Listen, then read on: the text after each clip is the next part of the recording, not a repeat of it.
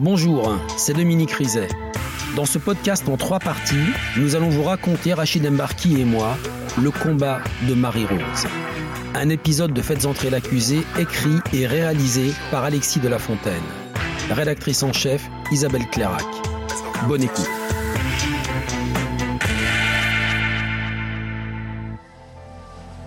Signé le petit monstre. Si.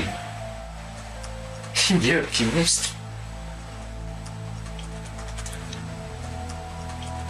Acte, je ne peux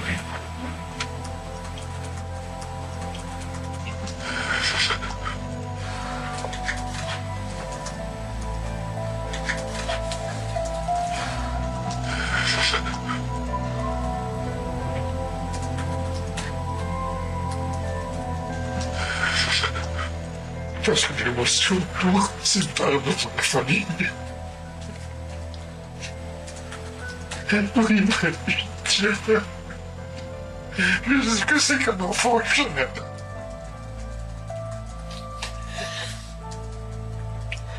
Pascal Jardin pleure. Mais il pleure surtout sur lui-même. Comme pour la tentative d'agression en 2004, il fait porter la responsabilité de son geste à une femme. Pourquoi t'as dévoré ma vie Pourquoi Pourquoi a-t-elle dévoré ma vie de ça L'autre, mon ex.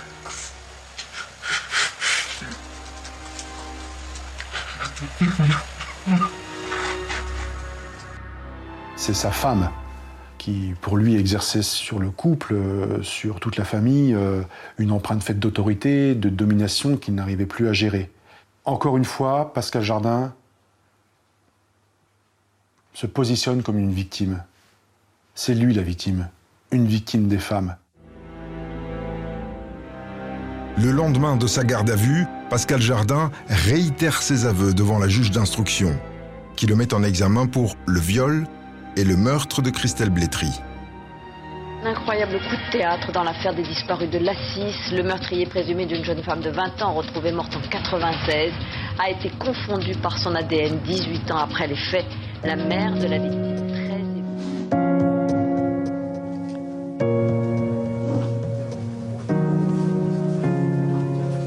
Marie-Rose Blétry, la mère de Christelle Blétry. C'était tant espéré.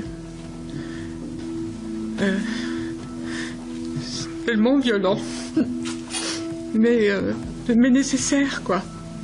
C'est brutal, parce que c'est un combat euh, qui est long, avec beaucoup de, de lassitude par moment, mais euh, tous les bénévoles de l'association étaient auprès de moi. Je ne pense pas à Christelle autrement que qu'en se faisant assassiner. Donc je voudrais qu'en découvrant la vérité, retrouver ma fille que j'ai euh, eue euh, pendant 20 ans. Ça, je l'espère, quoi. Elle a existé pendant 20 ans. Donc euh, c'est pas normal qu'un assassin euh, vous enlève tout. Et votre fille, et les souvenirs de ça. C'est pas possible.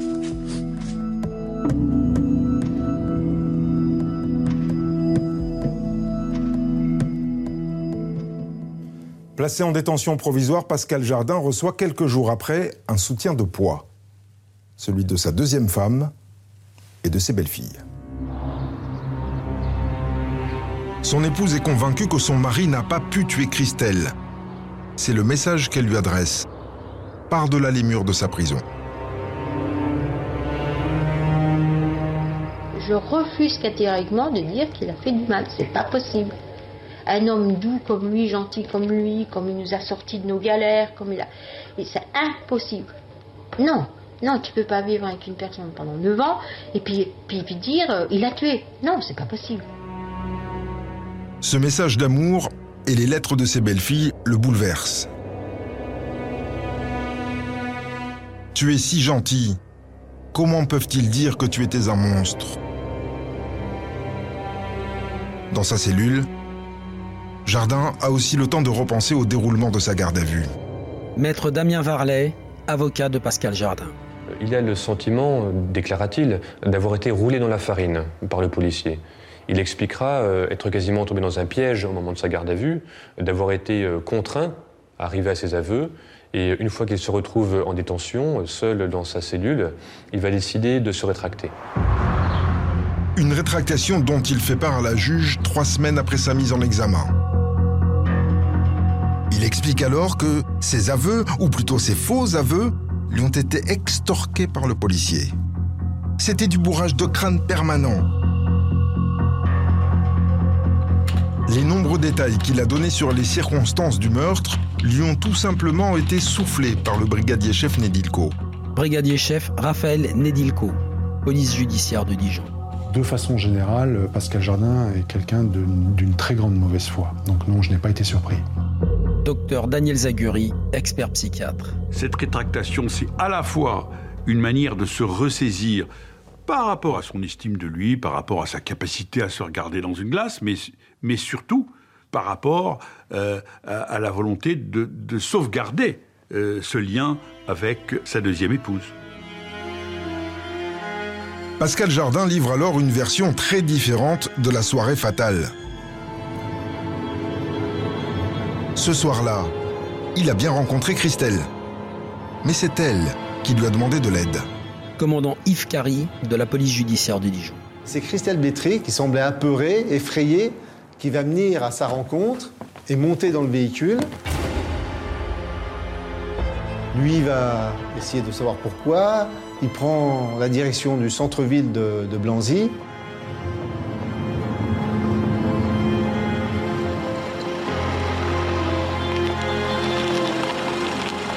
Va s'arrêter au niveau du presbytère, dans un lieu relativement sombre. Et là, euh, Christelle Bétry va dire qu'il fait chaud dans l'habitacle. Philippe Chassaigne, avocat général à la Cour d'appel de Dijon. Et quelques secondes après, son charme aurait opéré, si je puis dire, et là, elle aurait été euh, consentante pour un rapport sexuel. Et elle serait repartie euh, de là où elle était venue, quelques minutes plus tard, et selon Pascal Jardin, ben, elle se serait sentie mieux. Ensuite, qu'est-il arrivé à Christelle? Qui l'a tué Mystère. Jardin n'en sait rien. Il ne l'a plus revue.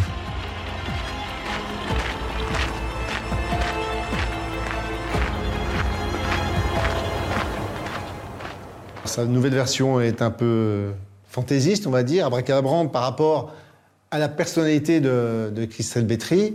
Elle traversait une période difficile, Christelle, où elle se sentait suivie, où elle était apeurée de quelque chose. Donc on la voyait mal monter dans un véhicule d'un inconnu pour avoir un rapport sexuel consenti. Il va avoir une relation sexuelle avec une femme qui n'est pas sa femme, sous les fenêtres du presbytère. Attends, tu vas pas tromper ta femme sous les fenêtres du curé, ça n'a aucun sens. Maître Didier Seban, avocat de Marie-Rose Blétry. C'est une manière de s'adhérer de la victime que de dire que euh, tout d'un coup, Christelle Bétry aurait sauté sur le premier venu euh, comme une prostituée et se serait jetée sur lui pour avoir une relation sexuelle. C'est la salir, Christelle, que de dire ça. Cette nouvelle version, personne n'y croit. Elle est d'ailleurs contredite par la nouvelle expertise d'une nouvelle légiste. Philippe Chassaigne, avocat général à la Cour d'appel de Dijon. La principale conclusion du médecin légiste, c'est de dire que les coups ont été portés à l'endroit où on a découvert le corps de Christelle. C'est-à-dire que le corps n'a pas été transporté. Donc, les aveux de Pascal Jardin, tant devant euh, le policier que devant le juge d'instruction, sont parfaitement conformes aux constatations de la médecin légiste. Jardin s'accroche pourtant. Et c'est ce deuxième scénario qu'il joue quelques semaines plus tard, lors de la reconstitution du meurtre à Blanzy.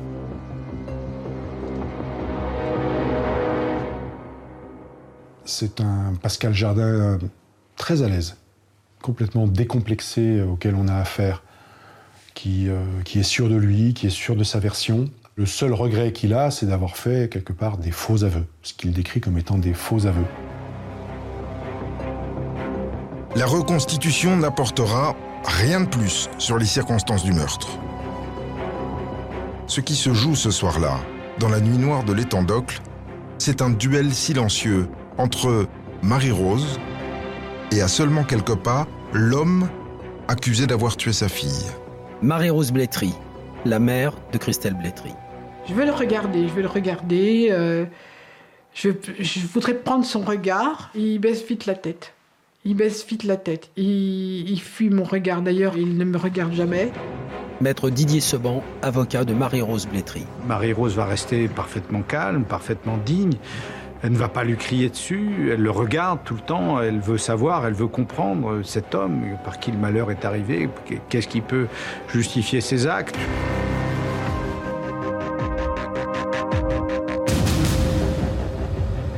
Il n'a pas dit la vérité. Il n'a pas dit ce qui... euh, Non. Comment vous l'avez trouvé? Presque indifférent.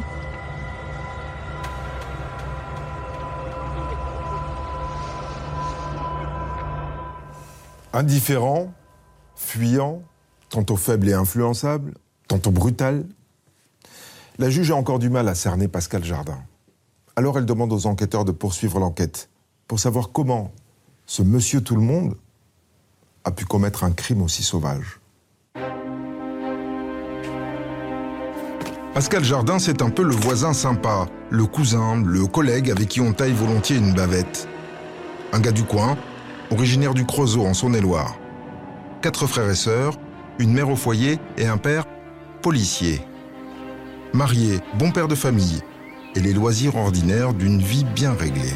Brigadier chef Raphaël Nedilko, police judiciaire de Dijon. Pascal Jardin, au quotidien, c'est c'est les copains, c'est euh, les parties de pétanque qui n'en finissent plus, c'est euh, c'est les barbecues, c'est les parties de pêche, c'est le bricolage. Donc absolument rien, quand on le regarde, euh, laisse trahir euh, la gravité des faits euh, pour lesquels il était accusé.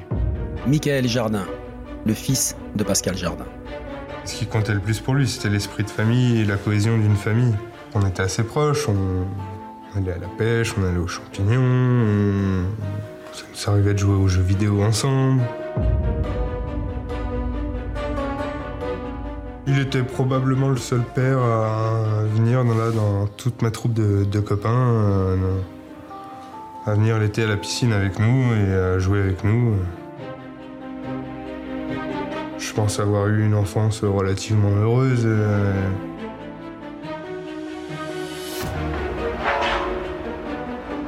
Jardin a été vendeur dans un magasin de bricolage, responsable logistique dans une entreprise de produits surgelés. Et au moment de son interpellation, il travaille dans un élevage de cailles. Adaptable, efficace, bosseur. C'est un bon collègue, un peu petit chef, euh, grivois, misogyne sur les bords, un peu porté sur la chose. Mais encore une fois, euh, beaucoup d'entre nous pourraient se reconnaître au travers de ce portrait. Mais en creusant davantage, les enquêteurs mettent au jour les failles moins glorieuses du bonhomme. Un peu tricheur, un peu chapardeur, et parfois même violent. À sa sortie de prison en 2005, il découvre en rentrant à la maison que sa femme l'a quitté. Il a pété les plombs, a commencé de tout casser et tout ça, et à un moment j'ai voulu l'arrêter et il m'a- il m'a fait peur, il m'a fait peur. Les femmes. Ce sont elles qui sont la cause de tous ses malheurs. Sa première épouse, sa patronne, ses maîtresses. Dès lors qu'il ne les domine pas, Pascal Jardin se sent menacé. Philippe Chassaigne, avocat général à la Cour d'appel de Dijon. Il a une image euh, très dégradée euh, de la femme, euh, une image féminine euh, extrêmement euh, noire. Il, il voit les rapports hommes-femmes comme des rapports de domination, dominant-dominé. Ça, ça me paraît extrêmement clair. Si on écoute Pascal Jardin, la victime c'est lui. Il est dominé par les femmes qui l'empêchent de vivre sa vie comme il l'entend. Il y a une seule femme que Pascal Jardin s'interdit de juger. Sa mère. Une mère pourtant autoritaire, omniprésente, étouffante. On pourrait presque la qualifier de dictateur. hein, euh, C'était elle, euh, c'était elle la patronne la- à la maison. hein. C'était pas mon grand-père policier à l'époque qui, qui dirigeait la maison. C'était, c'était la, c'était la grand-mère. Docteur Daniel Zaguri, expert psychiatre. Cette mère inconsciemment haïe va faire que la haine va être déplacée sur d'autres femmes qui vont payer pour cette haine de l'image maternelle. Ce qui frappe enfin chez Pascal Jardin, c'est sa capacité à compartimenter sa vie, à la cliver.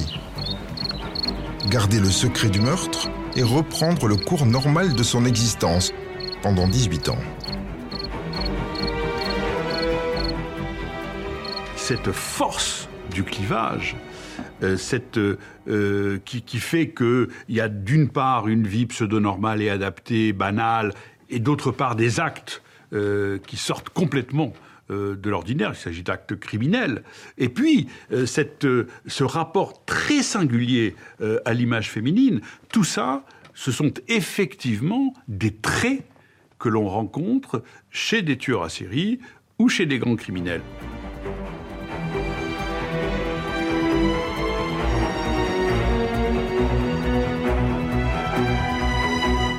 En janvier 2017, Pascal Jardin comparaît devant la cour d'assises de Saône-et-Loire pour meurtre et viol. Est-ce qu'il reste sur son second scénario? Oui, la version d'un rapport consenti avec Christelle.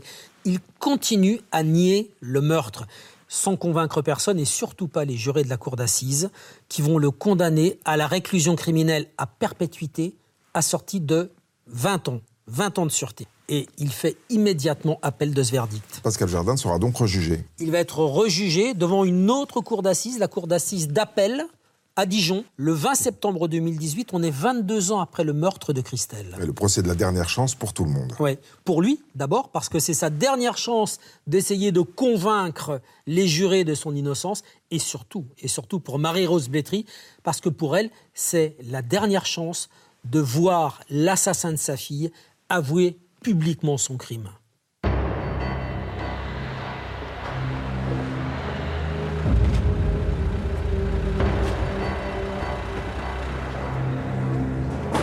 Pour Marie-Rose Blétry, ce procès en appel est une nouvelle épreuve.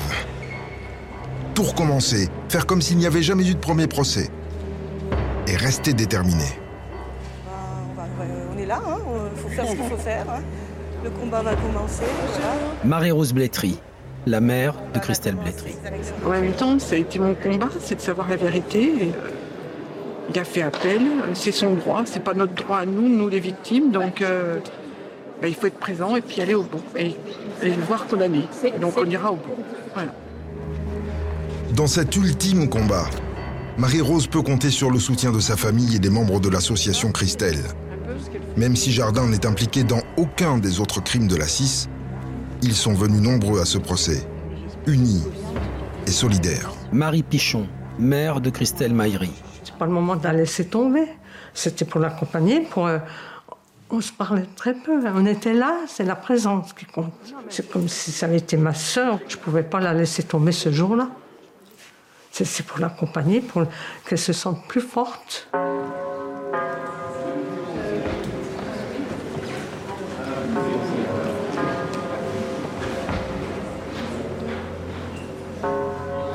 C'est vrai que j'espérais que Pascal Jardin vous. Pour moi, euh, je me disais aussi, euh, il va en appel, il a pris euh, perpète et 20 ans.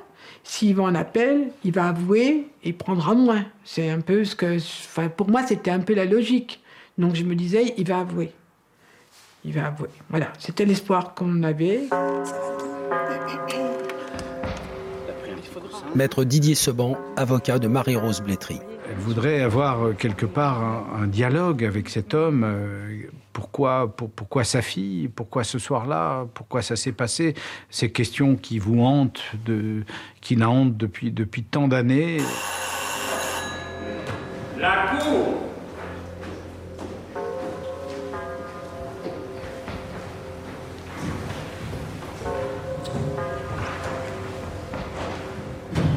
L'audience criminelle est ouverte, vous pouvez vous asseoir.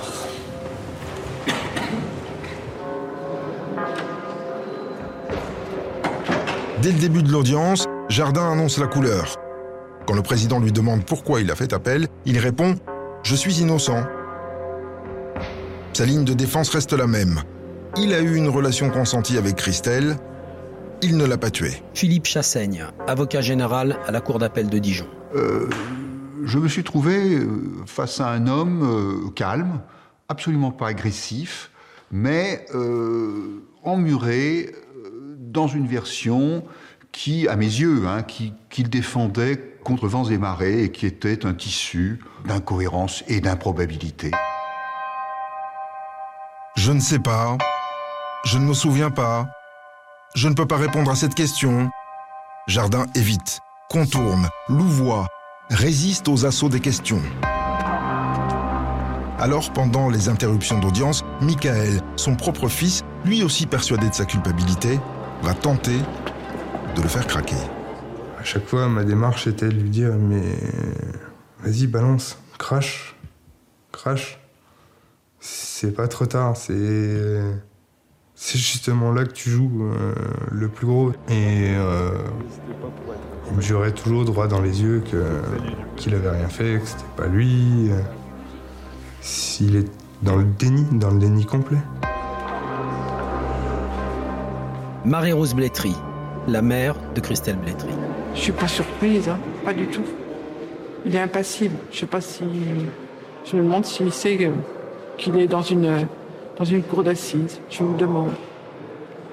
Pas d'humanité, pas de. Rien. Rien. Il reste pourtant un espoir de voir Pascal Jardin changer.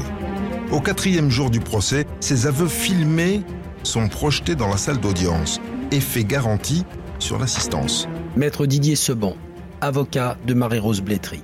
Il y a ce sentiment très fort qu'il y a le vrai Pascal Jardin, celui qui, est, euh, qui parle euh, devant euh, Nedilco, qui parle lors de la garde à vue, et puis il y a un homme qui a reconstruit une histoire, euh, qui est le Pascal Jardin de l'audience d'assises. Donc euh, il y a un homme qui ment et un homme qui dit vrai. Je, je pensais que j'avais. c'était un cauchemar que j'avais fait. Cette double image va jouer très fort contre lui. Mise en difficulté par l'attitude fermée de Jardin et ses aveux filmés, la défense contre-attaque. Elle dénonce les conditions de sa garde à vue. Oui, leur client a avoué, mais il a été téléguidé par le policier Nedilco qui a abusé de sa confiance. Maître Damien Varlet, avocat de Pascal Jardin. La confiance, ça démarre par des égards auxquels une personne gardée à vue ne peut pas s'attendre. Café, euh, cigarettes, pain au chocolat. Et une fois que ce lien de confiance est tissé, c'est très difficile pour une personne en garde à vue de faire autre chose que de suivre un petit peu le mouvement qui sera lancé par cet enquêteur.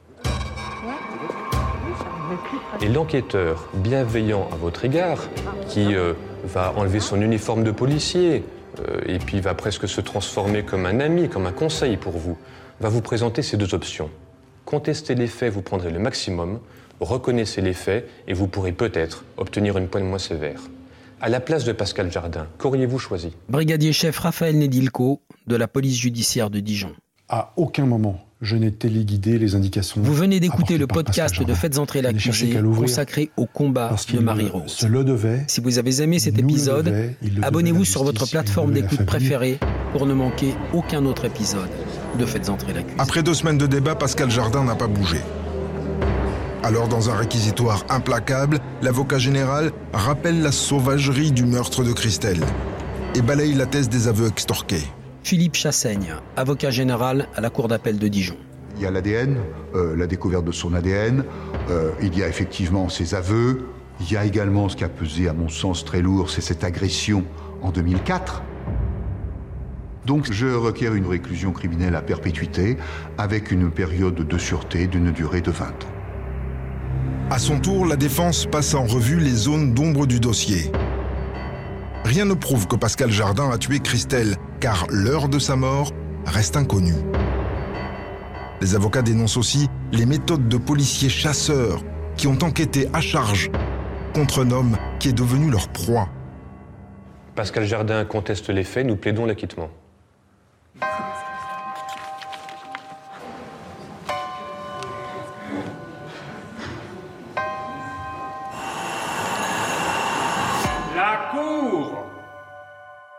Après 4 heures de délibéré, Pascal Jardin est condamné à la perpétuité, avec une période de sûreté de 20 ans. la même peine qu'en première instance. On va trouver des petits sacs, c'est bien. Marie-Rose Blétry n'aura pas d'aveu, mais elle vient de gagner un combat long de 22 ans. Au revoir. La peine est confirmée et c'est c'est un grand soulagement. C'est un grand soulagement. Marie-Rose Blétry, la mère de Christelle Blétry. On me dit euh, souvent, euh, vous êtes courageuse. Ah. Moi, je dis, pour moi, c'est pas du courage. Hein. C'est pas du courage. Parce que je pense qu'on n'a pas le choix. Je veux dire, euh, si, si on voulait retrouver l'assassin de Christelle, il, fallait, il faut se battre.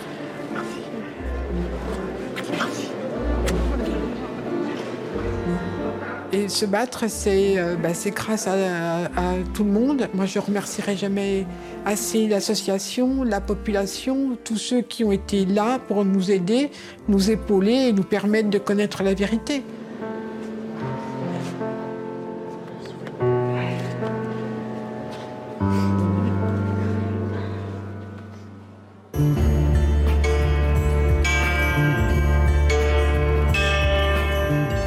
Une vérité pour laquelle Marie-Rose Blétry se bat encore, car l'association Christelle et ses avocats ne désarment pas, convaincus que leur persévérance paiera, et qu'un jour, ils sauront qui a tué les autres filles de Saône-et-Loire.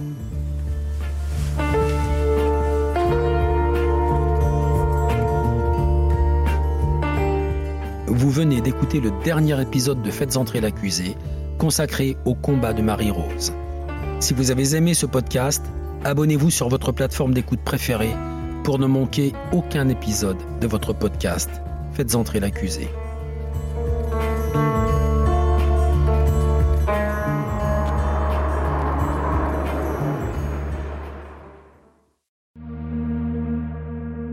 Bonjour, c'est Dominique Rizet. Une poignée de secondes, voilà tout ce qu'il faut pour qu'une vie bascule. Juste une poignée de secondes. Un sursaut, un instant où le destin bifurque dans une direction ou dans l'autre. Sur le coup, je pensais pas qu'il était mort parce que je voyais pas de sang, on voyait rien quoi en fait. Sébastien s'est jeté sur son père. L'affaire Grégory, l'affaire Daval, l'affaire Cahuzac, vous les connaissez toutes, ça fait 40 ans que je vous raconte ces destins brisés. Aujourd'hui, dans l'instant où, découvrez les confessions de ceux qui sont au cœur de ces affaires. Ils me racontent et vous racontent ce qu'ils ne pourront jamais oublier. L'instant où, un podcast BFM TV raconté par Dominique Rizet.